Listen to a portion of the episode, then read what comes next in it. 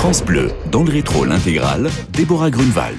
Bonjour à tous, j'espère que vous allez bien dans le rétro, le podcast, nouvelle balade, nouvel épisode. On va se téléporter au fil de la carrière de notre invité. On va y découvrir l'homme derrière l'acteur, derrière le scénariste, derrière l'écrivain. Quand il est sur scène ou sur un plateau, il ne joue pas son personnage, il est son personnage. On pourrait euh, le décrire avec un tas de qualificatifs honorifiques, mais on s'en passera parce qu'il s'en fout, ou tout simplement parce qu'il risque de ne pas nous croire. Mon invité aujourd'hui, c'est Patrick Chenet. Passé, présent, futur, c'est parti, je vous embarque pour un voyage dans le temps. Bonjour Patrick Chenet. Bonjour. Vous êtes une enflure. Enfin, Euh, Eric est une enflure. Ah oui, Eric, c'est une enflure, oui, c'est un des deux jumeaux. Eric, votre personnage dans la pièce Secret. Alors sur scène, il y a Eric, égoïste, lâche, manipulateur, et son jumeau, Jérôme. Vous êtes les deux à la fois et vous donnez la réplique à Laurent Gamelon. L'histoire, c'est celle de ces deux frères qui viennent euh, se confier à leur ami commun, Fabien. Le secret de départ va entraîner une série d'aveux. On va dévoiler les secrets. Alors le premier, c'est... Non, je déconne. Sinon, on dévoile la, Bah, la ouais, pièce. ouais. Non, non, bah, on peut dévoiler un tout petit peu de la pièce, mais Eric vient confier à son ami euh, Fabien quelque chose d'inavouable, qui est un coup tordu qu'il a fait à son frère et que dont il euh, ressent la, la grande culpabilité et, et que ça lui fait du bien de soulager, donc de d'avouer l'inavouable, quoi. Voilà. Ça va être une espèce d'escalade de, de, de coups tordus qui va euh, dépasser les, les limites de, de répertorier sur la planète Terre. Est-ce que finalement, le secret, c'est un poids? Le secret, c'est toujours quelque chose d'intéressant, mais est-ce qu'un secret se divulgue ou pas? Dans la pièce, il y a deux options qui s'affrontent, puisqu'il y a deux frères qui n'ont pas le même point de vue, parce que vous avez parlé d'Éric, le manipulateur, mais il y a d'autre côté, il y a, il y a Jérôme, euh, l'innocent, l'infantile, le gogol, un petit peu, quoi. Le neuneu. Le neuneu, voilà. La théorie de l'un, c'est que si le premier homme qui a découvert euh, le feu l'avait pas répété au deuxième, qui lui-même n'avait pas répété au troisième, on en serait où? A contrario, l'autre dit, euh, mais si, si le mec qui a découvert le premier le feu, il a confié son secret à un ami qui lui-même l'a confié à un autre, hein, et ainsi de suite, t'as vu où on en est, t'as vu l'état de la planète.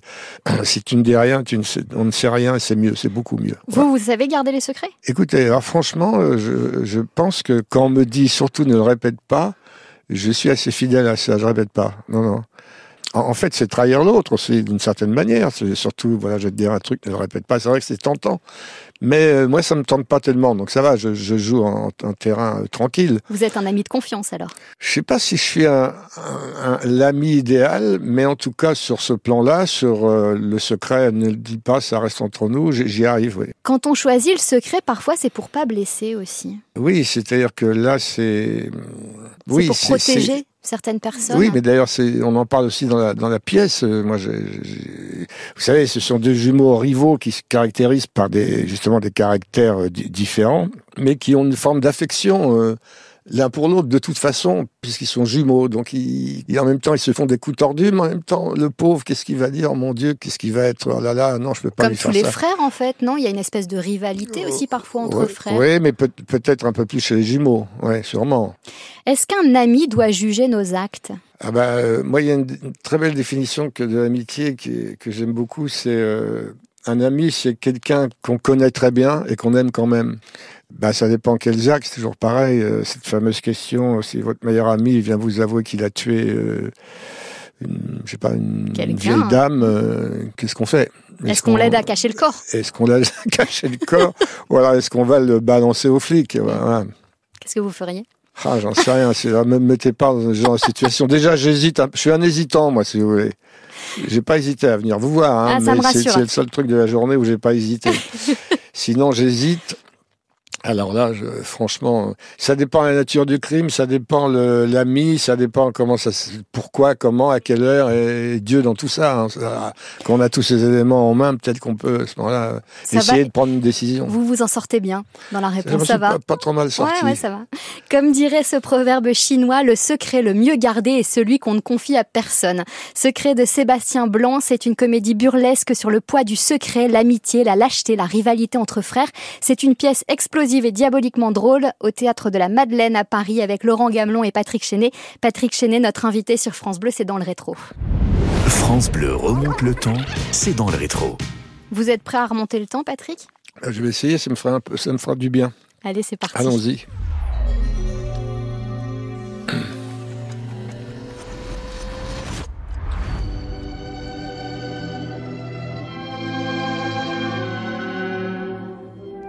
Vous naissez en région parisienne à la Garenne-Colombe. Votre maman Gisèle, Gigi Coco, fait plein de petits boulots, caissière, vendeuse. Alexis, votre père, est dessinateur industriel, ancien résistant, déporté, tabassé par la Gestapo au moment où il a voulu s'évader. C'est des choses qu'on racontait pas aux enfants. Comment vous avez connu l'histoire douloureuse de votre père? Il était très très peu bavard sur la question. Il fallait tirer les verres du nez. C'était un moment qu'il n'aimait pas. Euh, il n'aimait pas évoquer cette, cette période de sa vie euh, très difficile. Il pesait 40 kilos quand il est revenu des camps. Puis on l'a su parce que, en tant qu'ancien combattant, ancien, déporté résistant, il avait droit à une pension. Donc, euh, il fallait qu'il fasse partie d'une association d'anciens, voilà, pour toucher cette pension qui était vraiment une, grosse pension par rapport à son salaire. Ça faisait donc là, il était obligé de, de se livrer, de raconter. peu à peu, il racontait ce qui s'était passé. Vous lui posiez des questions? Ça m'intéressait beaucoup. Il y répondait d'une façon euh, assez euh, précise par moment et très générale. Il ne pas rentrer dans les détails. Je ne sais pas exactement. Ça le gênait, quoi. Est-ce que vous traîniez quand vous étiez petit avec Didif de la Gare? Ça, c'était mon frère, Didif de la Gare. Votre grand frère? Oui, ouais, mon grand frère qui était un chef de bande. C'était à l'époque de James Dean. La fureur de vivre et tout ça. Ils étaient coiffés comme James Dean. Ils avaient le même blouson que James Dean. Le Vespa, à l'arrière du Vespa, j'étais fier comme. Euh, Il a été en prison pour braquage? Comment vous le vivez, ça, petit? J'ai aucune. Euh, vous avez des souvenirs, par exemple, au parloir ou quand on est oui, face oui, à son grand... Oui, au parloir souvent. Qu'est-ce qu'on se dit? Comment ben, C'est quand on a 9 ans ou 10 ans. C'est pas. Voilà. C'était un peu le caïd du, du coin, non? Oui. Oui, oui. Et j'allais le voir, donc et puis à l'époque les parloirs, c'était il y avait un couloir avec un maton qui passait entre les deux, il y avait des grillages et on se parlait comme ça. C'est-à-dire, moi, je visitais, j'étais très éberlué, je, je comprenais pas, je comprenais pas, en, gros. J'allais voir mon frère, il a fait des bêtises, pas bien, bon, allez. Puis voilà. Si, une fois quand même, quelque chose euh, m'a choqué, je m'en souviens encore. C'est-à-dire, une fois qu'il est sorti de prison, les flics ont débarqué à la maison et l'on dit encore fait le con, ils lui ont foutu une, foutu une paire de baffes devant moi, devant mon père parce qu'il y avait un mauvais coup qui c'était c'était pas lui mais il, y avait une grosse suspicion c'était pas lui évidemment mais pour impressionner pour faire le pour mettre une grosse pression il avait foutu une paire de baffes devant moi j'étais très alors ça ça m'avait euh, Vous aviez quel âge 9 ans? Oui à peu près 10 10 non 10 11 ans oui. Vos parents quittent la région parisienne vous avez 4 ans ils partent s'installer à Rouen téléportation.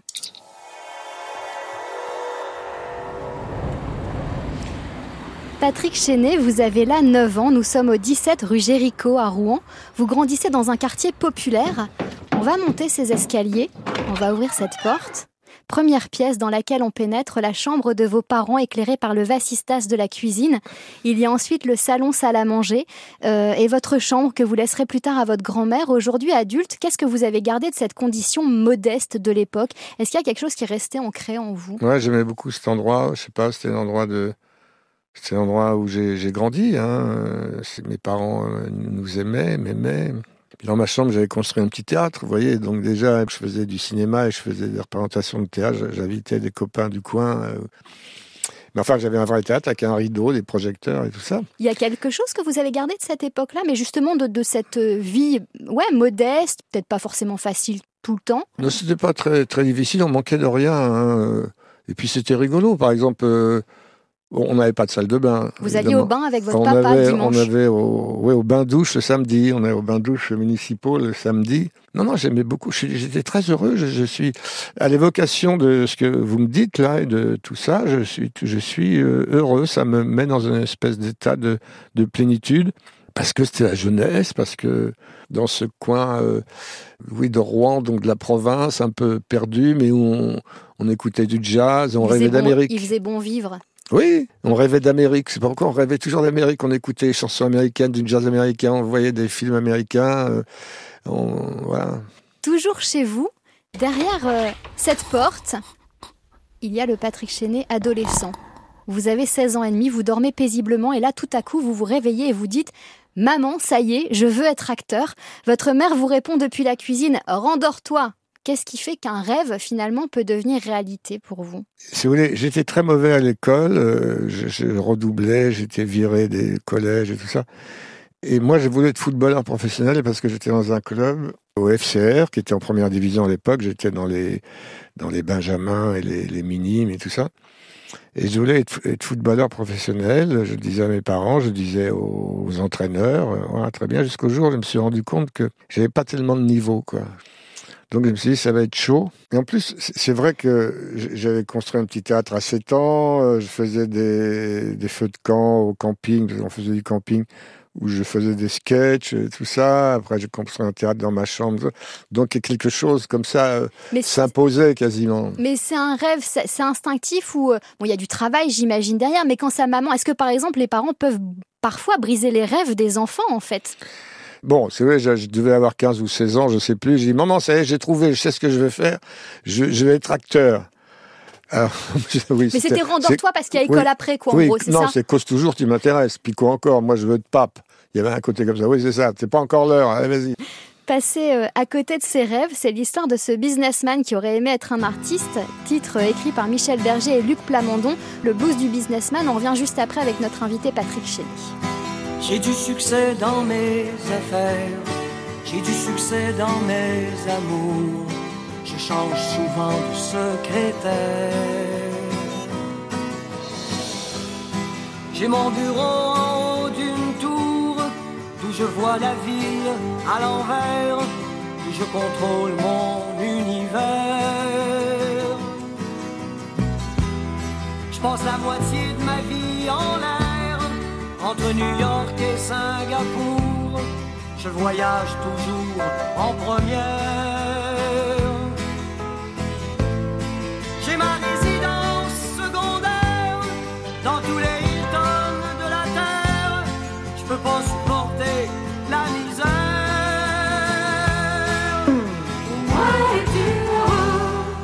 Je suis pas heureux, mais j'en ai l'air. J'ai perdu le sens des affaires.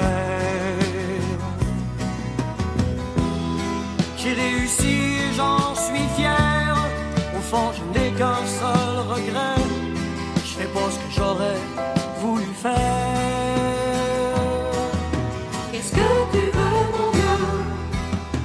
vie on fait ce qu'on veut, pas ce qu'on veut. J'aurais voulu être un artiste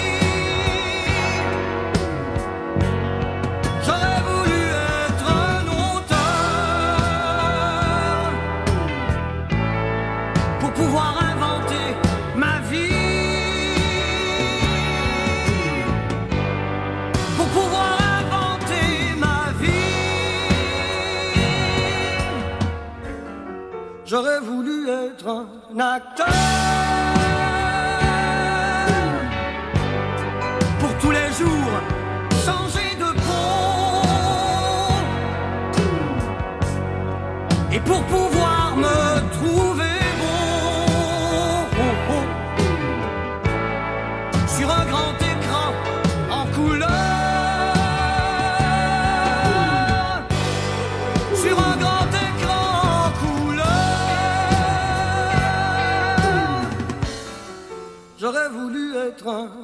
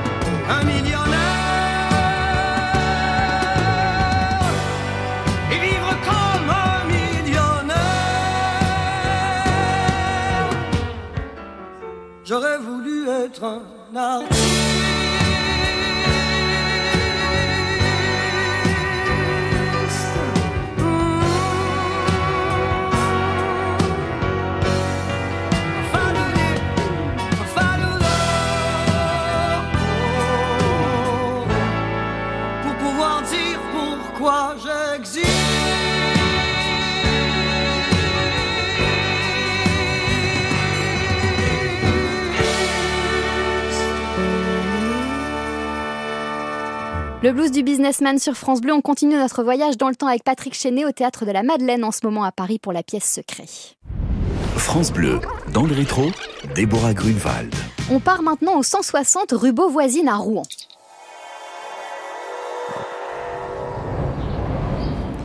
Nous sommes à Bellefond à Rouen où vous étiez élève. Oui. Et là, on est dans un ancien monastère. Il y a là le frère Aubert Charles, le directeur. Vous êtes là parce que vous êtes fait euh, virer du lycée Corneille.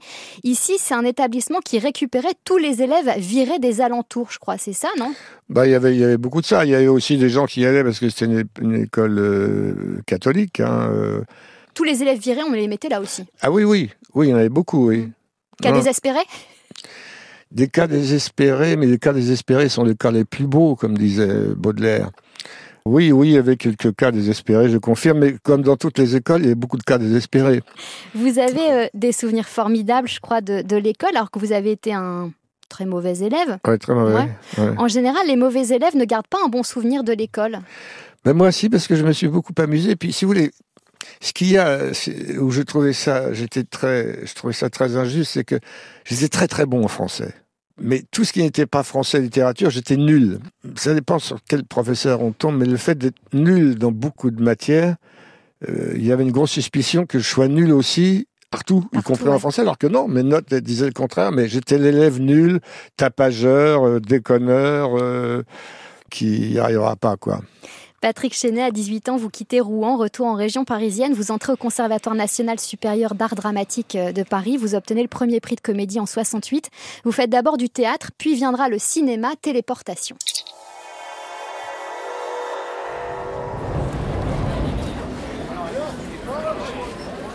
1974, nous sommes dans un bistrot des Champs-Élysées. Face à vous, le réalisateur Jacques Rosier.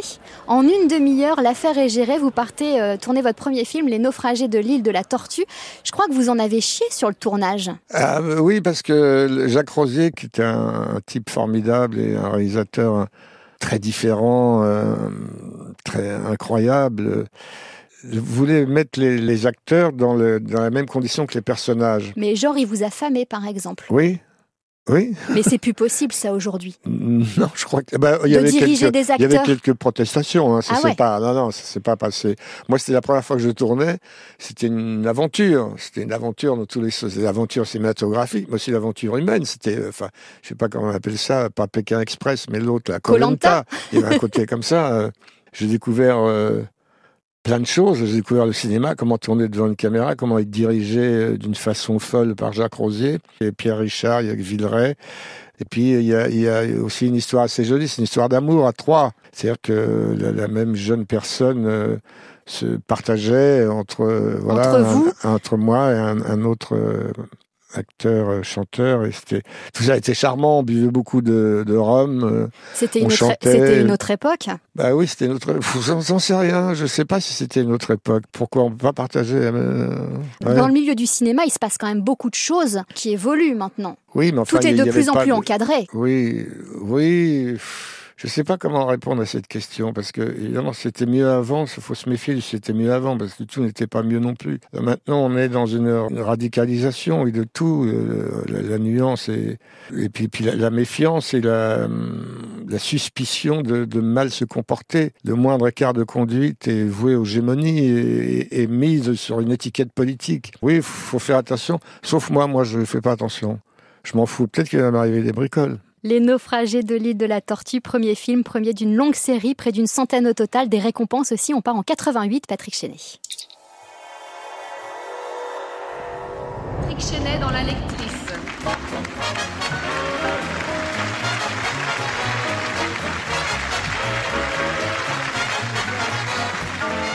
Lors de cette cérémonie des Césars, en 1988, vous avez été récompensé par le César du meilleur second rôle dans le film La Lectrice. Vous donnez la réplique à Miu Miu. Je suis votre lectrice.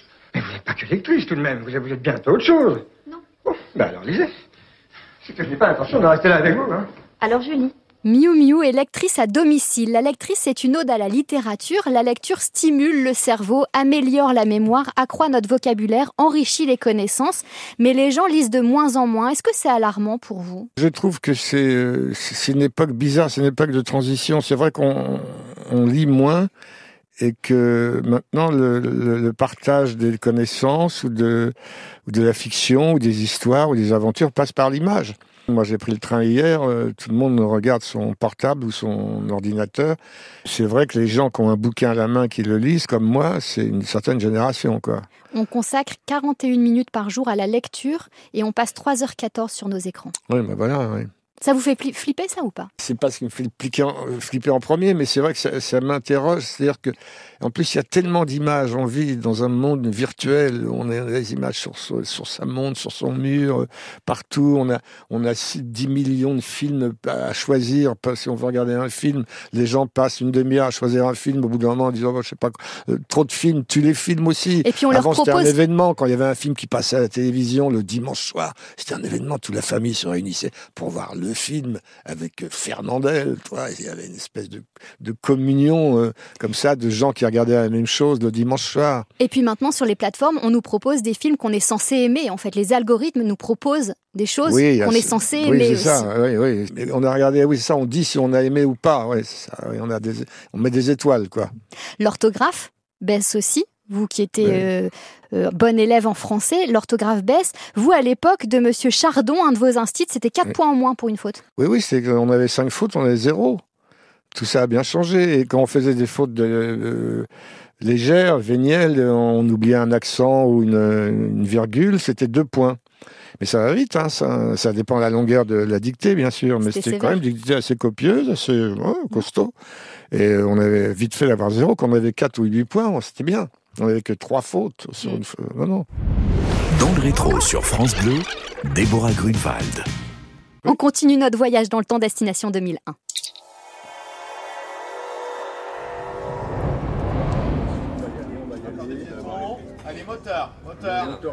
Nous sommes sur le tournage de votre premier film en tant que réalisateur, Charmant garçon, une comédie fantasque. Deux personnes qui tombent amoureuses alors que tout les sépare. En amour, c'est plutôt qui se ressemble s'assemble ou les opposés s'attirent. Ah là là, moi qui, qui suis un grand hésitant, comment voulez-vous que je réponde à cette question? Non, mais je vous pose euh, la question parce que 40 ans de mariage, c'est rare quand même. Oui. Ben non, mais Jo- Josiane était quelqu'un de très fort qui a pu me supporter euh, et mon, mes- mon laisser aller ou mon, mes sorties de route, et qui, voilà, Vous lui avez écrit une lettre d'excuse dans un de vos livres. oui, parce que je pense qu'elle elle avait le droit à, mes- excuses. Enfin, c'est une lettre d'excuse, c'est une lettre d'amour. Hein. Ça prend le travers de l'excuse parce que j'ai pas toujours été un, un mari exemplaire, mais euh, On n'écrit plus de lettres d'amour. Si, sur TikTok ou sur, euh, ou sur euh, en SMS avec. euh, bah, là, euh, oui, là, j'ai d'abord écrit- moi quand j'écris, j'écris sur des cahiers et puis après évidemment je tape ou je fais taper. C'est une lettre d'amour. On part maintenant en 2005.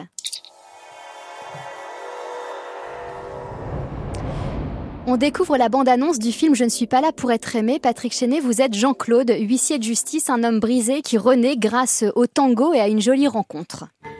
Bon, il a quel âge ton type, là, Jean-Claude? Je sais pas, 50 ans, Ouais, je vois ça d'ici, un vieux beau baratineur. Et divorcé en plus, alors les filles, il les prend, il les jette.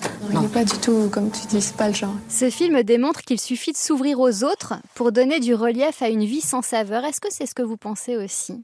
Je pense que s'ouvrir aux autres est, la- est la clé de quelque chose, la clé de peut-être même de la réussite, mais de la vie, de l'amour, du bien-être, de, plein de choses. Même si parfois s'ouvrir aux autres, euh, ça fait prendre des risques parce que parfois on tombe sur des, voilà des erreurs, des échecs. Bah, il faut s'ouvrir aux autres pour être, euh, je crois, euh, quelqu'un qui est bien dans la vie, donc bien dans sa famille, bien dans son métier, bien dans son...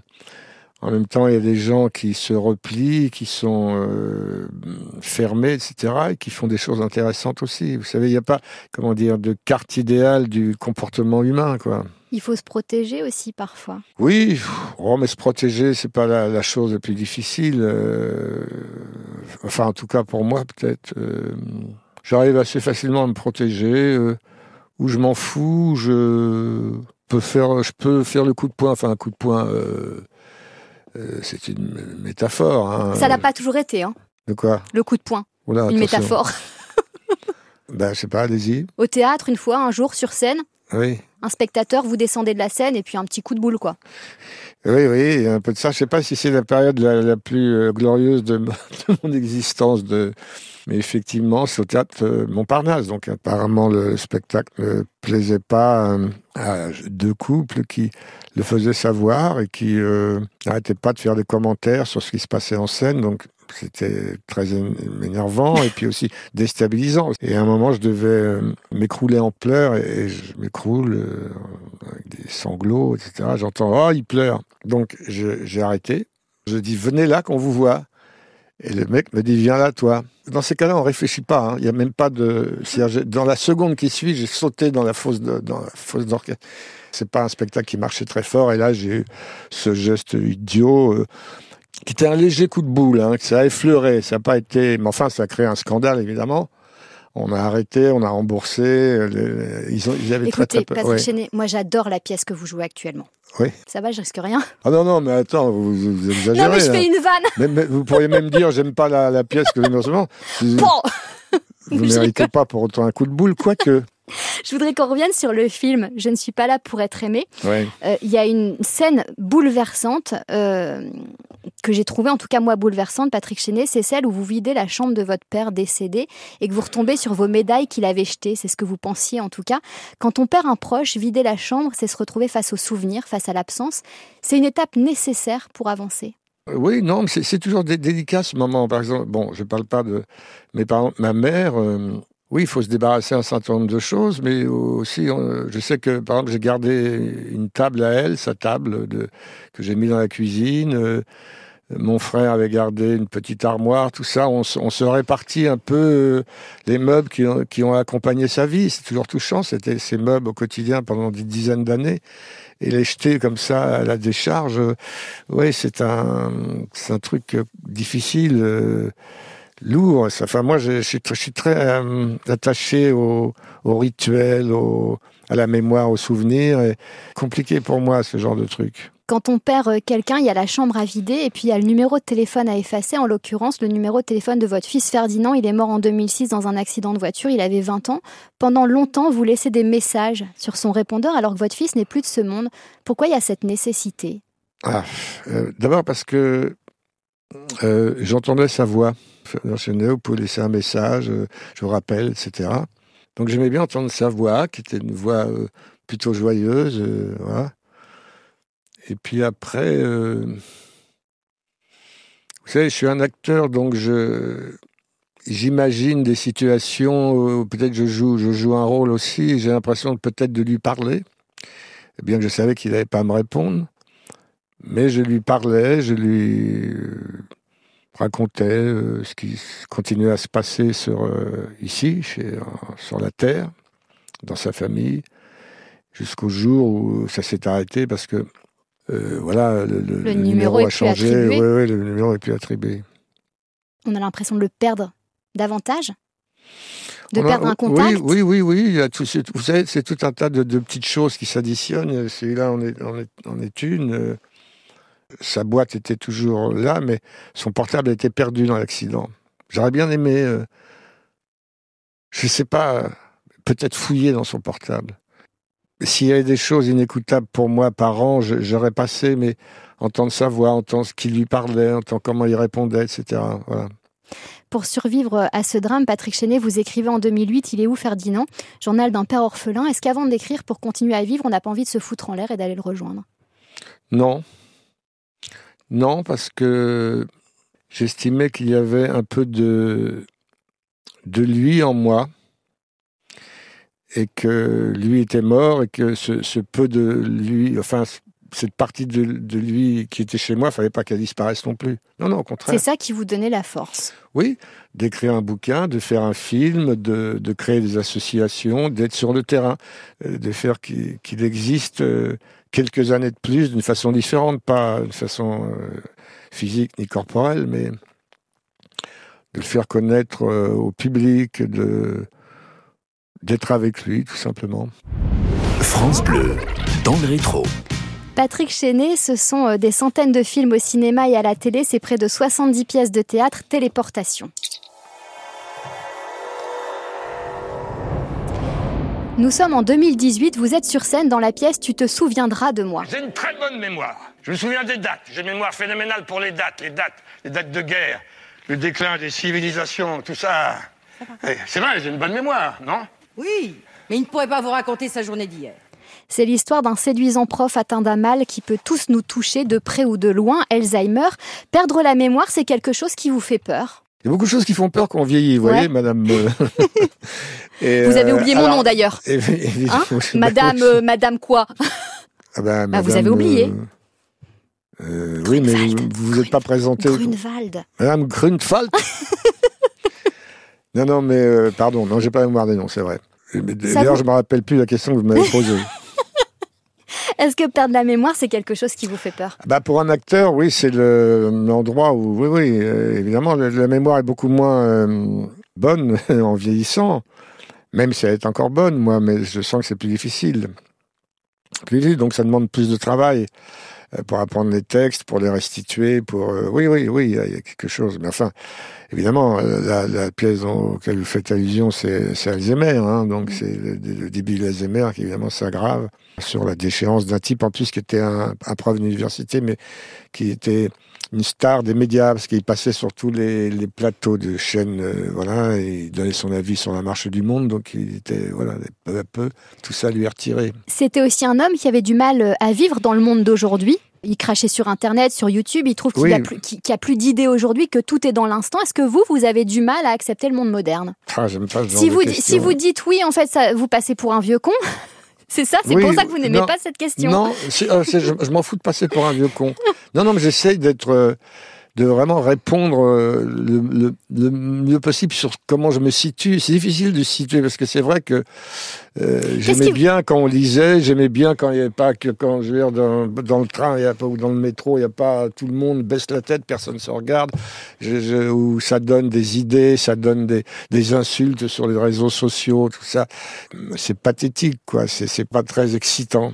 Alors moi j'ai vécu des périodes excitantes, mais ce que c'est pas parce que c'était correspondait à la jeunesse. C'est vrai que les années 60, entre la découverte du, des Beatles, des Stones, de la nouvelle vague, des jeunes hommes en colère au, au Royaume-Uni, enfin de tout, de tout le renouveau, de la renaissance de la culture et de la société aussi, puis après les hippies, puis mai 68, et puis tout ça, il y a une espèce de d'éclatement, de, de- mais, aussi adoubé par les gens d'autres générations. C'était un, un changement de société, mais ça faisait du bien. Là, petit à petit, c'est pas un changement, c'est un glissement de société vers quelque chose qui qui nous échappe. euh. En même temps, les hommes restent toujours les hommes. Il y a la guerre, il y a les rivalités, il y a les féminicides, tout ça. C'est toujours, ça a toujours existé. Les, les, les, mensonges, les bagarres, l'hypocrisie, le- la folie, et puis aussi la générosité, euh, l'amour, la bonté, euh, la- l'humour, la drôlerie, tout ça. Ça, ça existe toujours. Est-ce que c'est parce qu'on en parlait moins avant, donc on était moins atteint par ça? C'est possible aussi. Patrick Chenet, on part maintenant en 2020.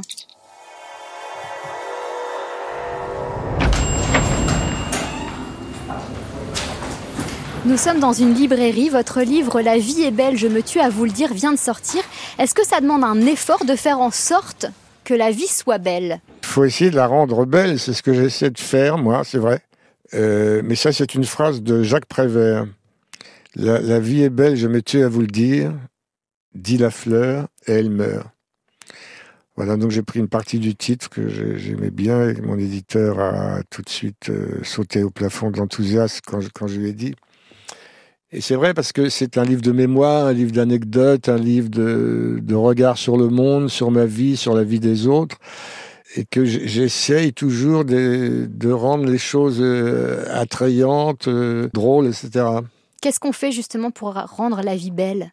Alors, est-ce que j'essaye de changer la réalité? Quand j'écris quelque chose, je fais une sélection, c'est-à-dire que tout ce qui est plus difficile, sans intérêt, je le jette, même quand c'est des moments un peu plus tendus ou même parfois dramatiques. Douloureux, dramatique. Oui, oui. Il y a, il y a, euh, quelque chose qui appartient à l'histoire de la vie et que la façon dont elle a raconté, ça peut être, on, est- on se sent un peu mieux, un peu plus optimiste, un peu plus. euh, J'essaie de voir des choses plus belles en général euh, quand je dis bonjour, quand je vais à une soirée, quand je mange au restaurant, quand je fais mon footing. euh, J'essaye. Alors est-ce que c'est un, un beau geste? Je me sens mieux. Est-ce qu'il faut avoir souffert pour se rendre compte que finalement la vie est belle? Ben, comme dit Baudelaire, encore décidément qu'on cite, un homme beau est un homme qui a souffert. Ou- Oui, je, je pense que quand on souffre, on, on se rend compte que la vie, quand elle vous a fait souffrir, elle, a aussi dans, ses poches de, de belles choses qui peuvent vous consoler. Ouais. La vie est belle, je me tue à vous le dire, c'est aussi l'histoire du temps qui passe. Ne pas gâcher le temps, ne pas le perdre, le bon temps, avoir encore du bon temps, penser surtout à prendre le temps, mais ne pas en abuser, le temps qui reste, le ménager, le cajoler, le caresser, en prendre soin, comme d'une espèce en voie d'extinction. On n'a plus le temps de prendre le temps aujourd'hui. Oui, on est dans une époque d'accélération et les gens courent après, euh, je sais pas, après la bouffe, euh, vite fait, les fast-food, après euh, un truc à la télé où on change très très vite. euh, après les, voyages, ça va de plus en plus vite. on n'a pas de temps à perdre, quoi. Mais peut-être que ça, on peut le comprendre parce que la vie passe vite. Moi, quand j'ai écrit ce truc sur le temps, c'était parce que je suis plus tout jeune et que la, voilà, ce qui- ça se rétrécit, quoi. Donc, faut pas. Il y a une chanson de Dabati je- euh, chantée par Adjani qui qui s'appelait, ah, je me rappelle plus du titre, mais le, temps qui, ah oui, le temps qui reste. Voilà, le temps qui reste. C'est Reggiani qui était déjà un, vieux- monsieur. euh, il chantait des chansons, c'était très émouvant parce que il parlait comme un jeune homme de, de la vie, de danser, de boire des coups, de danser avec des filles, etc. Le, le temps, bah voilà, il faut pas le, ce qui reste, faut pas le gâcher, quoi. Dans le rétro sur France Bleu, Déborah Grunewald. Allez, on y retourne.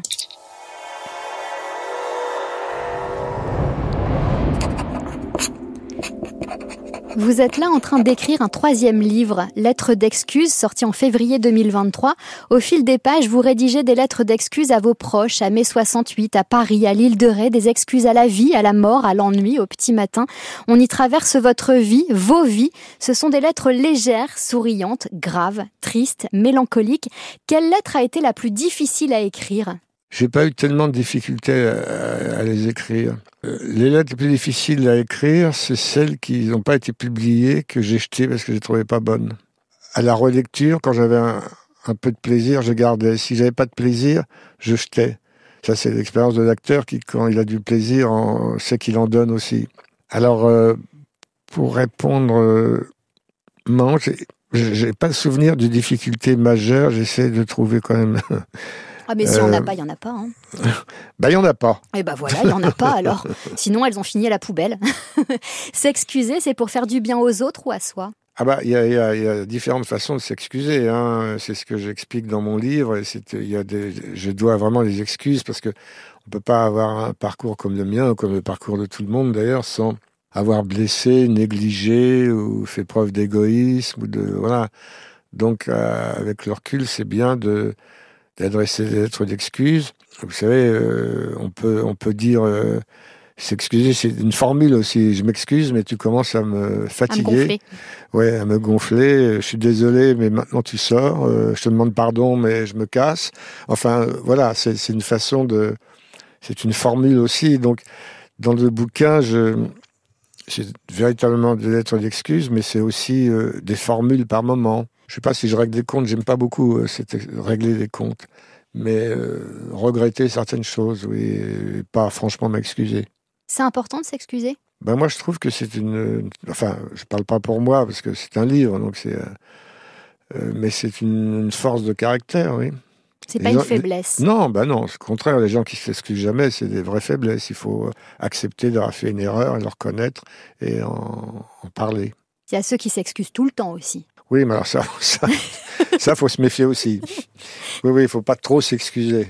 Patrick Chenet, on termine ce voyage avec un bout de musique.